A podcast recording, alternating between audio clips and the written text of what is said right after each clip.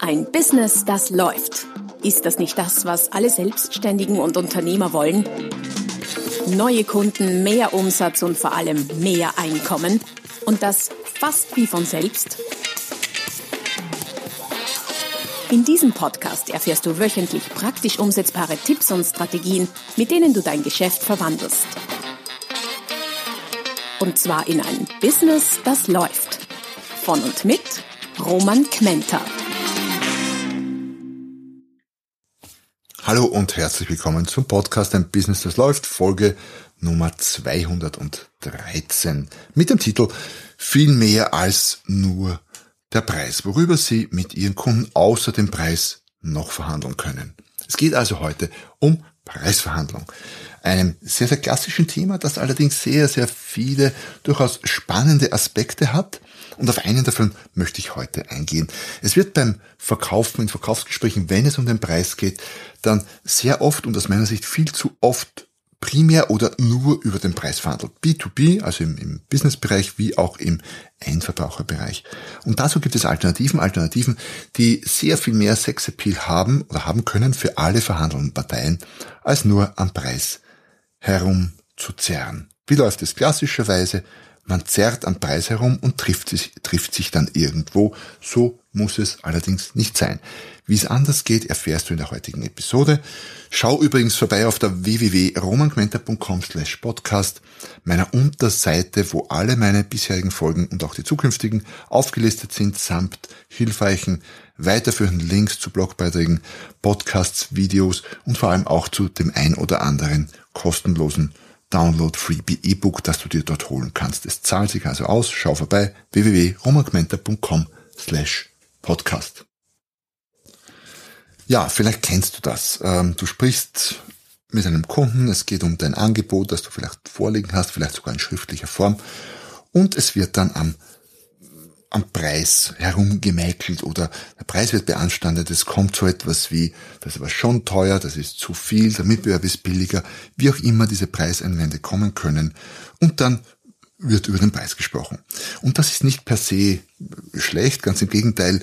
Ich behaupte sogar, es ist so gesehen ein gutes Zeichen, weil wenn dein Kunde nicht interessiert wäre, nämlich gar nicht, dann würde er auch keine Preiseinwände bringen, sondern würde vielleicht gar nichts sagen oder so etwas sagen, ja, ich werde es mir überlegen und du hörst nie mehr etwas von ihm. Das heißt, die Tatsache, dass er einen Preiseinwand bringt, ist an sich grundsätzlich schon ein gutes Zeichen. Allerdings trotzdem verständlich, dass diese Preisgespräche von vielen nicht unbedingt als angenehm empfunden werden. Heute eine Strategie oder eine Vorgehensweise, eine Denkweise vielmehr, die Preisgespräche nicht nur angenehmer machen, sondern auch für beide Seiten erfolgreicher. Wie läuft es normalerweise ab? Normalerweise geht es um den Preis. Kunde sagt, na, mehr als so viel Verkäufer bietet 1000, Kunde sagt na mehr als 900 sicher nicht und dann wird hin und her und es fliegen Argumente hin und her. Jeder vergräbt sich irgendwie in seine Stellung und Sichtweise und im besseren Fall oder auch im schlechteren Fall, es kommt ganz darauf an, trifft man sich irgendwo vielleicht in der Mitte oder in etwa in der Mitte und hat dann einen Deal, bei dem allerdings letztlich beide verloren haben, denn der eine hat vielleicht mehr hergegeben, als er wollte und der zweite bezahlt mehr, als er ursprünglich gesagt hat oder wollte. Das geht anders. Was ist die Alternative? Die Alternative ist, in sogenannten Verhandlungsfeldern zu denken und mehrere dieser Verhandlungsfelder zu öffnen. Was Verhandlungsfelder sind oder sein können, da komme ich gleich dazu. Die Grundidee ist der Austausch. Es geht um Geben und Nehmen. Zug um Zug ist so die Devise. Was meine ich damit? Wenn der Kunde etwas von dir will, nämlich einen niedrigeren Preis, dann wäre es doch nur fair, dass er auch etwas dafür hergibt. Es gibt ein äh, sehr mm, zutiefst menschliches äh, Prinzip aus der Psychologie, das nennt sich Reziprozität. Das besagt einfach nur, wenn ich etwas erhalte, dann habe ich einen ziemlich hohen Druck, etwas zurückzugeben. Und zwar selbst dann, wenn das, was wir bekommen, äh, von uns gar nicht gefordert wurde. Das heißt, jemand schenkt uns etwas und wir haben sofort den Druck, ah, wir müssen dem auch verschenken, wissen aber gar nicht was. Selbst wenn wir den Typen, der uns das schenkt, nicht wollen. Und dieses Prinzip, so negativ das vielleicht klingt, kann man durchaus auch zu sehr positiven nutzen. Und ich behaupte mal, es hat sehr positive Auswirkungen, weil das führt dazu, dass Menschen äh, sich revanchieren. Sie äh, erhalten was und geben was zurück. Und dieser Austausch, glaube ich, fördert ganz generell Beziehungen in der menschlichen Gesellschaft. Und genau das kann man in der Preisverhandlung ja auch nutzen. Stell dir mal das andere vor. Ähm, du machst ein Angebot für 1000 und der Kunde sagt, na, mehr als 900 ist nicht und irgendwie würdest du, sagen wir mal, du würdest auf 900 runtergehen oder sei auch nur auf 950. Wenn sich dann nichts ändert an dem gesamten Deal, dann hieße das ja, dass die 1000, die du am Anfang verlangt hast, zu viel waren. Das heißt, es muss ja auch etwas Retour kommen, damit dieser, dieses Nachgeben quasi gerechtfertigt und auch seriös ist. Du kannst keinen größeren Betrag äh, nachgeben, ohne dass was retour kommt. Ansonsten würde es unseriös sein. Auch wenn sich vielleicht ein Kunde nicht beschwert, dass es unseriös aber ist, aber es schwingt trotzdem mit. Das heißt, die Frage, die du dir stellen musst, ist einerseits, was kannst du dem anderen geben, was ihm nützt und dich idealerweise nichts oder wenig kostet? Und umgekehrt auch, was kann dein Kunde dir geben oder was kannst du von ihm fordern, was dir nützt und idealerweise dem Kunden wenig oder nichts kostet. Weil immer dann, wenn es uns wenig oder nichts kostet, ist natürlich relativ leicht, etwas zu geben. Im einfachsten Fall, ähm, du verkaufst ein Produkt, du gibst noch etwas dazu, was du ohnehin auf Lager hast, das weg muss, das schon abgeschrieben ist, das kostet dich quasi gar nichts mehr und für den Kunden ist es etwas wert. Das wäre so der, der Klassiker. Ähm, die Voraussetzung dafür, für die Strategie ist, grundsätzlich mal zu wissen, was für den anderen potenziell wertvoll ist. Wie erfährst du das? Indem du deinen Kunden gut kennst, indem du dich mit ihm beschäftigst, indem du ihm die passenden Fragen stellst. Ich bringe übrigens gerade jetzt, wahrscheinlich die oder nächste Woche, ein Buch auf den Markt, das sich mit dem Thema Fragen im Verkauf sehr, sehr ausführlich beschäftigt. Und Fragen sind aus meiner Sicht so ungefähr das wichtigste Instrument im Verkauf überhaupt oder in der Verkaufskommunikation. Das heißt, wenn dich das Thema interessiert, schau vorbei auf Amazon unter meinem Namen zum Thema Fragetechnik. Solltest du das Buch finden oder in Kürze finden, kann sich maximal um eine Woche handeln oder so. Okay, zurück zum, das waren so ein bisschen die Grundlagen. Das heißt, es geht um Geben und Nehmen. Es geht darum, was kannst du geben, was kannst du bekommen, was kannst du fordern, was kann der Kunde fordern, diesen Ausgleich zu schaffen. Und wenn du dem Kunden etwas gibst, wie gesagt, muss es was Wertvolles sein und was etwas Wertvolles ist, das musst du halt vorab herausfinden, indem du die richtigen Fragen stellst. Was wären richtige Fragen? Eine ganz einfache wäre, was ist Ihnen besonders wichtig in Bezug auf? Und da können ganz unterschiedliche Dinge kommen, aber das gibt dir zumindest einen ersten Einblick darin, was für diesen Kunden wertvoll und wichtig sein könnte. So, nach diesen Grundprinzipien lass uns mal über Verhandlungsfelder oder mögliche Verhandlungsfelder, wie ich sie bezeichne, sprechen. Was sind Verhandlungsfelder? Verhandlungsfelder sind einfach äh, Themen oder Dinge, über du mit dem Kunden verhandeln könntest, die aber nicht unmittelbar der Preis sind. Es können aber durchaus Dinge sein, die dem Preis sehr nahe sind. Das eine oder andere Verhandlungsfeld kennst du sicher aus deiner Praxis. Das eine oder andere nutzt du wahrscheinlich auch, aber es gibt sehr viele mehr. Und die Idee ist, je mehr dieser Verhandlungsfelder du nutzt im Sinne einer, einer mehr oder viel Fronten Taktik, umso leichter ist es, gemeinsam äh, eine Lösung zu finden und auf, um sich irgendwo zu treffen, weil es eben nicht nur mehr ein Punkt ist, wo man der Preis, wo man nicht zueinander findet, sondern mehrere und wo, wo man sich dann gegenseitig helfen kann. Also, was sind Verhandlungsfelder? Verhandlungsfelder sind natürlich Mengen zum Beispiel. Das ist ein Klassiker. Wenn's, äh, wenn sich die Menge ändert, kann sich auch der Preis ändern. Das heißt, wenn der Kunde mehr kauft, dann bist du vielleicht mit dem Preis flexibler und nachgiebiger. Also der klassische Mengenrabatt ist quasi dieses Verhandlungsfeld.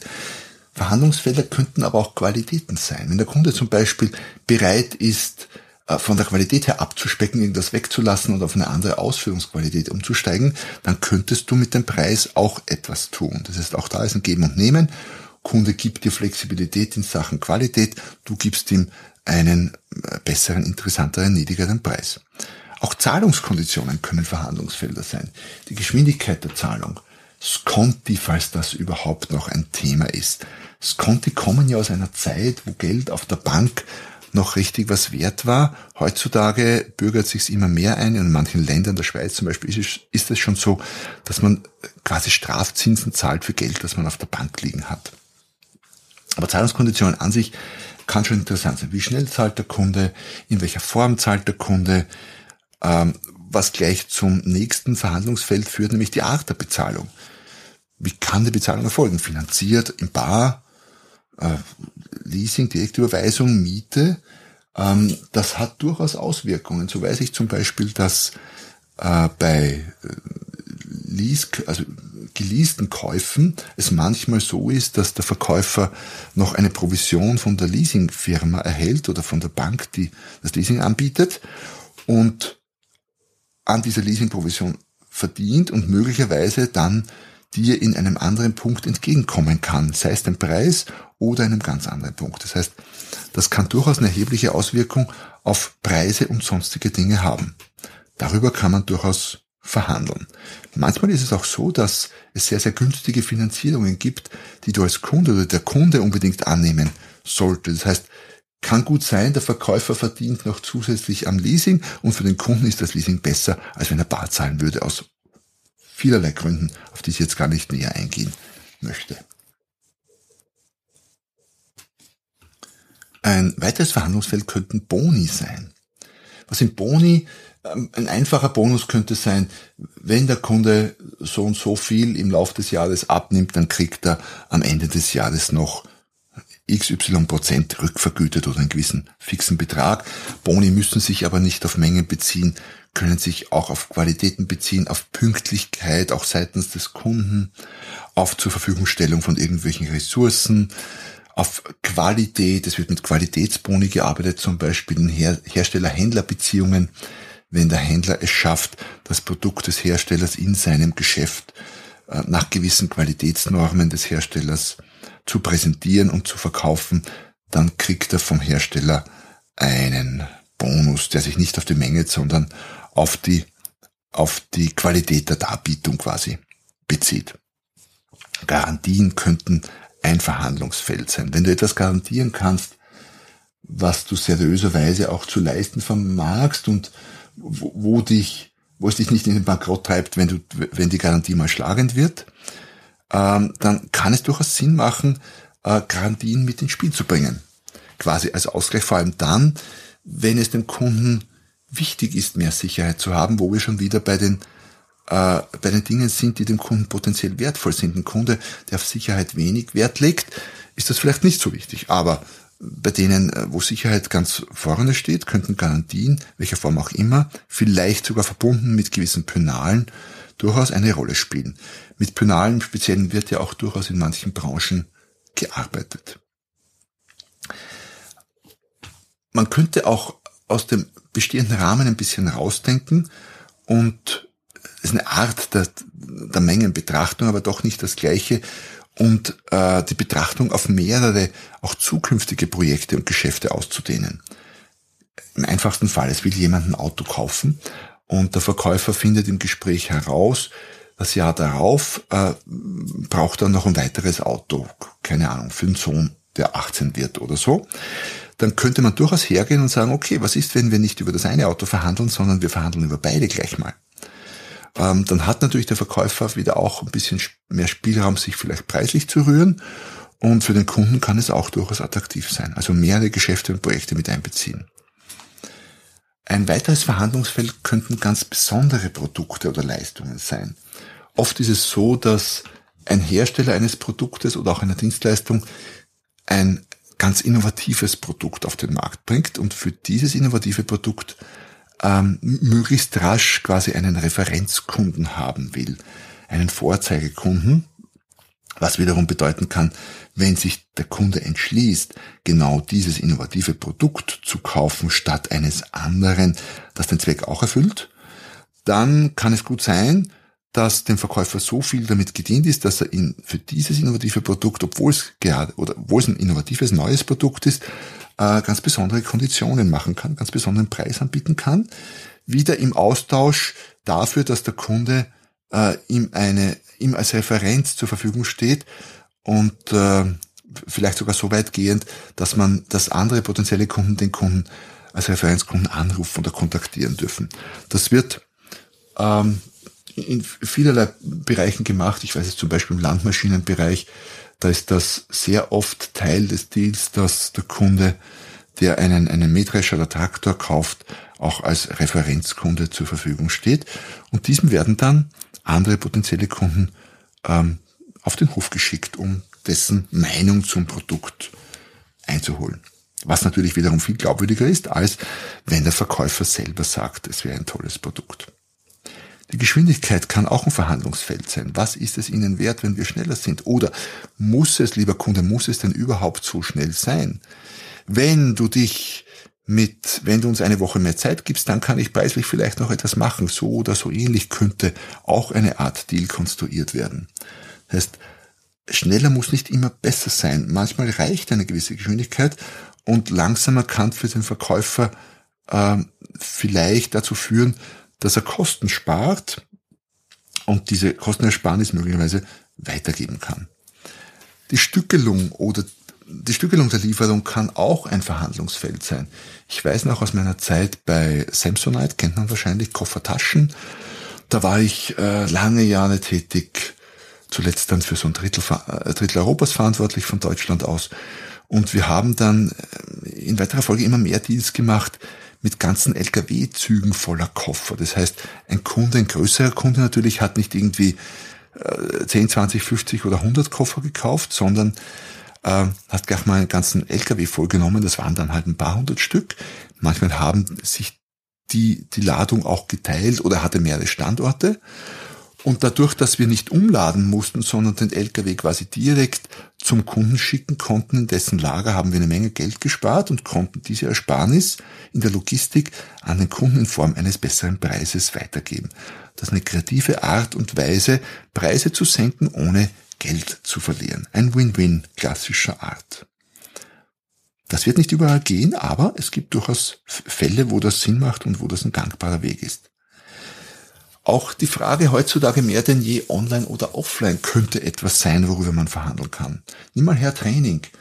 Ähm, ist online oder offline teurer oder billiger? Kann man so generell nicht sagen, wenn gleich der Druck da ist, dass online eher billiger ist. Aber es kann schon Sinn machen, dass man sagt, naja, wenn, wenn, wenn du bereit bist, von offline auf online zu switchen, weil zu der Zeit, wo du das willst, bin ich gerade nicht im Lande, aber online könnte ich auch von Spanien, Südafrika, Australien oder sonst wo ausmachen, dann kann das schon, dann kann ich dir entgegenkommen, kann das schon Sinn machen. Online kann man in kleineren Häppchen auch darbieten, manchmal, bei Trainings ist es so, und das auch in Zeiten tun, wo man sonst äh, seine Dienstleistung offline vielleicht nicht verkaufen könnte und so weiter und so fort. es gibt da viele Möglichkeiten. Das waren ein paar der wichtigsten, aber auch lang nicht alle Verhandlungsfelder. Es kommt natürlich auch auf deine Branche an, an, auf dein Produkt, auf deine Dienstleistung, welche Verhandlungsfelder sich da anbieten könnten. Fakt ist allerdings, worum über du, worüber du immer verhandeln willst, äh, du musst es vorbereiten. Es wird dir nicht spontan einfallen. Die besten Ideen kommen dir nicht spontan. Zumindest solltest du nicht darauf bauen, dass sie dir spontan kommen in einer stressigen Situation wie einer Preisverhandlung. Bereite, dir vor, bereite dich vor mit zwei Fragen. Was könntest du dem Kunden bieten an zusätzlichen, was dich möglichst wenig kostet und dem Kunden etwas bringt? Und umgekehrt, was könnte der Kunde dir geben, was für dich was wert ist und was dem Kunden vielleicht leicht fällt, dir zu geben. Diese Liste an Verhandlungsfeldern, die wir hier hatten, kann dir ein guter Aufhänger sein oder ein, ein, ein guter roter Faden sein, um darüber nachzudenken. Wenn du mehr über diese über derlei Ideen und Verhandlungen erfahren willst, ich habe ein Buch geschrieben, das nennt sich Smart Preise verhandeln. Da hast du eben diese Verhandlungsfelder drinnen, aber auch noch sehr, sehr viel mehr rund um das Thema Preisverhandeln. Sicher, ich glaube 15 Euro kostet das sicher, die am besten, 50, äh, am besten investierten 15 Euro für dein Geschäft. Die kannst du beim nächsten Preisgespräch schon ganz locker wieder Retour verdient haben. Also was ist der Vorteil an dieser Betrachtungsweise? Man geht weg vom Herumzehren am Preis, man findet leichter zusammen, weil es eben viele oder einige bis viele Bereiche gibt, wo man sich treffen kann. Und ich gebe dir im Bereich A und du gibst mir dafür im Bereich B, ist leichter als wir verhandeln nur über Bereich X. Und es kommt daher sehr viel leichter und eher ein Win-Win zustande. Also ein Deal, bei dem du gewinnst und bei dem dein Kunde auch gewinnt. Und wenn alle Stricke reißen, naja, dann zerrt ihr halt am Preis herum. Es wird nicht immer gehen, aber immer wieder und immer öfter, vor allem wenn du kreativ drüber nachdenkst. Gute Preisverhandlungen sind nicht so sehr ein Herumzerren am Preis und der, der lauter schreit und der, der stärker ist, gewinnt, sondern sehr oft eine Frage der Kreativität und des Inspielbringens von unterschiedlichen Ideen, kreativen Ansätzen in verschiedenen Verhandlungsfeldern. Also in dem Sinne, ich hoffe, ich konnte dir den einen oder anderen Impuls geben. Ich hoffe, ich konnte dir sehr, sehr viel Geld sparen mit dieser Art von Herangehensweise und Strategie. Ich freue mich von dir zu lesen und zu hören. Wenn das der Fall ist, wenn du das eine oder andere angesetzt, eingesetzt hast, kontaktiere mich auf einem Kanal deiner Wahl. Und schau vor allem nächstes Mal wieder bei meinem Podcast vorbei, wenn es wieder heißt, ein Business, das läuft. Noch mehr Strategien, wie du dein Business auf das nächste Level bringen kannst, findest du unter romanquenter.com. Und beim nächsten Mal hier auf diesem Kanal, wenn es wieder heißt, ein Business, das läuft.